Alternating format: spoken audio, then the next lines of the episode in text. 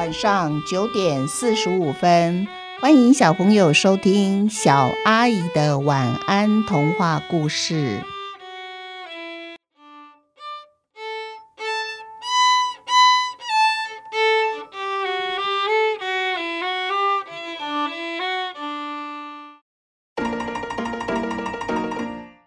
朋友好，很高兴今天我们《鳄鱼的眼泪》这个故事呢，邀请了两个大朋友来帮我们说故事。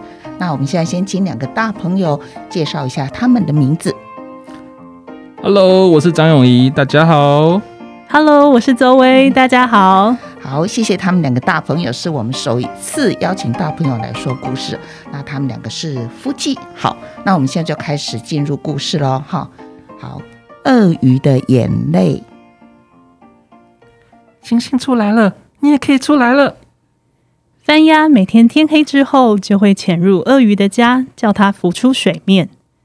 不少小朋友到动物园玩，他们走到鳄鱼的家，看到鳄鱼就被吓到，因为鳄鱼实在长得不太好看，嘴巴张大更是吓人。有一回，鳄鱼打了一个大哈欠，把所有小朋友吓哭。从此，鳄鱼只在天黑、动物园关门之后才会出来。鳄鱼游到河边的一颗石头旁坐下，看着天上的星星和月亮。唉，我不适合在太阳底下生活。太阳一出来，人们看清我的长相就会被我吓到。天空此时满是星星，一闪一闪，很是美丽。鳄鱼见了，反而叹口气。唉，你们打的信息密码我都看懂了。我知道你们也都认为我长得很丑、很吓人，只不过你们毫不在意。星星才不是那个意思呢！你干嘛自己乱说？还有，我也没说过你既丑又长得吓人呢。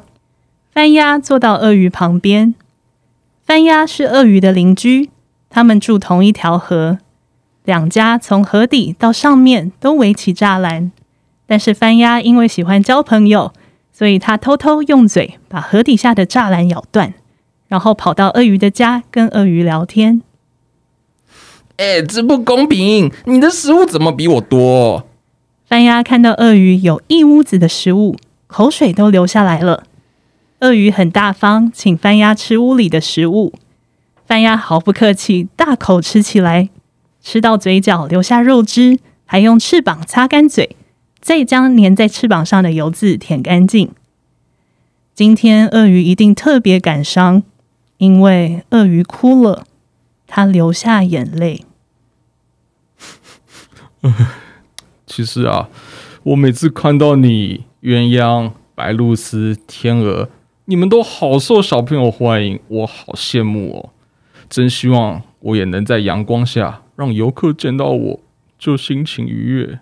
唉，你想哭就大声哭吧，我的肩膀借你靠。不过啊，你别靠太用力，我怕我承受不住你的重量会骨折。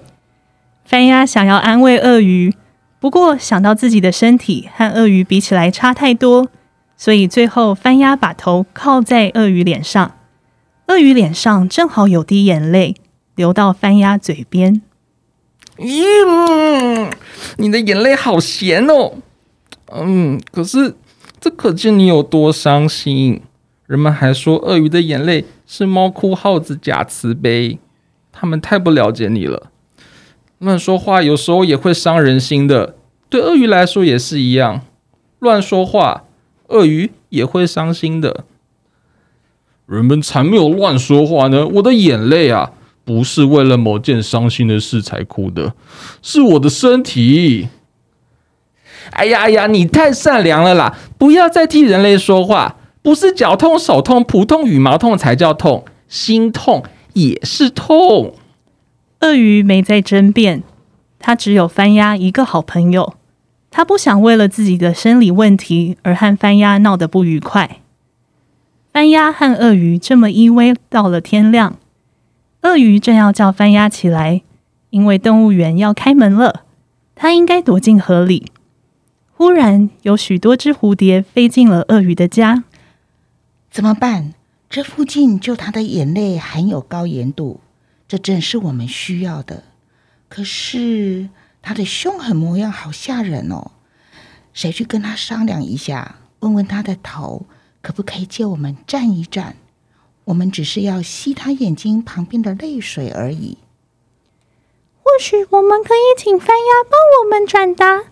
我们需要鳄鱼的眼泪，补充体内矿物质，好帮助新陈代谢。鳄鱼的家从来没有其他动物进来过，连蝴蝶、蜜蜂也很少飞进来。翻鸭醒来，看见许多只蝴蝶停在鳄鱼的家，本以为它们成群飞来取笑鳄鱼的丑。番鸭张开它的大翅膀，瞪大眼睛，屁股一扭一扭的往蝴蝶停着的地方直直走过去。准备大力一挥，赶走所有蝴蝶。蝴蝶见到番鸭怒气冲冲走过来，赶紧说出他找鳄鱼的理由。哎呀，太好了，太好了！鳄鱼一定会很高兴，它的眼泪能够帮上忙。番鸭好高兴，它急着带蝴蝶去找鳄鱼。鳄鱼一口就答应了。蝴蝶们停在鳄鱼的头上，它们忙着吸鳄鱼的眼泪。鳄鱼为了让蝴蝶能好好吸它的眼泪，动也不敢动。在阳光下，鳄鱼宛如头戴蝴蝶帽般的美丽。番鸭，现在你明白我流眼泪不是因为伤心，只是为了排出我体内多余的盐分了吧？鳄鱼跟番鸭说：“番鸭和动物园的游客一样，看美丽的鳄鱼看呆了。”只有鳄鱼毫不知情，自己已成为今天动物园最美丽的一幅画。我们一起想一想，嗯，今天这个想一想啊，就是要问我们的两个大来宾。我想先问一下庄永仪，为什么问他最合适？因为他已经结婚了，所以我想要问一下咏仪，你请问你结婚的时候有送聘金去迎娶吗？你只要回答有或没有，不用回答数字哦。没有哦，没有哦，太好了。那我相信咏仪这个答案刚好跟我还跟蝴蝶想法差不多一样，因为我们认为啊，聘金不是金金钱那个字是重要的，重要的是一份心意。那我自己认为啊，嗯嗯，聘金有时候也许一个脚踏车也可以叫做聘金，山盟海誓代表我要爱你一辈子的誓言也是聘金。那么小朋友，你们知道吗？雄性蝴蝶如果遇到他很喜欢的雌性蝴蝶，那么你们觉得蝴蝶会送什么珍贵的东西当成聘金，然后来迎娶蝴蝶雌性蝴蝶呢？好，这个问题在我们下一个单元“动物的小烦恼”当中再来解答。今天的故事就先说到这边。好，那不知道小朋友刚才听完今天的故事，一定会想：哦。今天这两个大朋友，难不成是念戏剧系来的？所以两个大朋友稍微介绍一下，因为你们讲的实在太精彩了，太精彩了。对，所以我忍不住想问一下，太专业了，吓到。来，先从那个周薇，好好，先介绍一下你的职业，简单就好的。大家好，希望大家喜欢今晚的故事。很荣幸今天可以来这个节目，和小阿姨一起讲故事。那我是在纽约市的公立小学当语言治疗师。好，那永怡呢？我是在目前在纽约大学做研究，我研究的主题是听觉。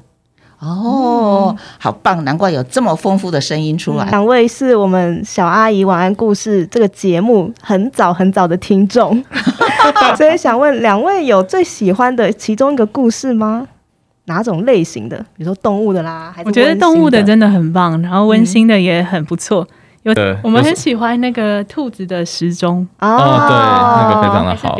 时钟，时钟，对，兔子的时钟，那个很温馨。对对。永怡，听说你也有一个 podcast 的节目，对不对？对对。然后他的节目呢是用英文的，那我稍微把它翻成大白话，大概就是说我用耳朵来看这个世界。这个一定要找到做这个节目的人来，然后好好稍微跟我们大家小朋友解释一下。到底要怎么样子用我们的耳朵来看这个世界？其实做这个有点像是我自己小时候，呃，在有一次在广播上听到有一个主持人在播放，呃，他去布宜诺斯艾利斯街道的声音。我没有去过布宜诺斯艾利斯，我也没看过任何那个地方的照片，我完全不知道那个地方长怎么样子。然后我只记得听那个录音，听起来就像是他穿越了一个很热闹的市集，里面有很多人在叫卖。然后，因为我觉得反而是因为我从来没有看过那个地方，我反而脑中里有非常多鲜明的画面，有这个人在讲话，这个人在叫卖，我开始想象那个画面到底是像怎么样子的。对，然后随着呃录音的人的脚步弯弯的穿过这个市集，我感觉好像自己穿过了很多的画面。那这些事情，我觉得，嗯，我们有时候看到街上有很多五颜变、五颜六色的景象的时候，我们常常会忽略我们周遭的声音是什么地方。那或许我们平常时候都在自己家附近。不会注意到这些细节，可是是因为像我们现在大部分时间是住在纽约市，反而有一些台湾的声音，就算是垃圾车的声音，也听起来非常的有趣。然后呢，还有隔壁就是钻地板声音，哒哒哒哒哒哒，那个也听起来都很有趣。那个是 跟国外不一样的环境。对，所以我自己听的情况，对我来讲，有时候只是呃回忆我那个情况是怎么样。所以我也很好奇，其他人听到的时候，他们脑中的画面是怎么样子。比如说，他们没有去过纽约的某一个冰淇淋店，可是听到很多小朋友在买冰淇淋的声音，然后听到他们在讨论那个口味哪个好吃，然后听到收银员在找零钱，然后介绍这个你要不要试吃这个声音，我觉得。嗯，我也很好奇，其他没有见过画面的人脑中是看到什么东西啊？那我觉得这个节目真的超棒的，嗯、就是说你的脑子要先开放，然后你开始去从声音里面去想象这个画面，或者是说你认为这个声音应该是要在什么地方出现，都可以让你自己想。呃，永怡还没介绍你的节目名字叫什么？呃，我的节目就叫做我忘记了。它的名字叫做 Ears to See，然后嗯，中文就叫做用耳朵看，让小朋友可以试着听看看，让你们的想象无限的想象飞起来哈。今天的故事还有今天的访问就到这边结束，小朋友希望你们有一个甜蜜的梦，晚安，拜拜，拜拜，拜拜。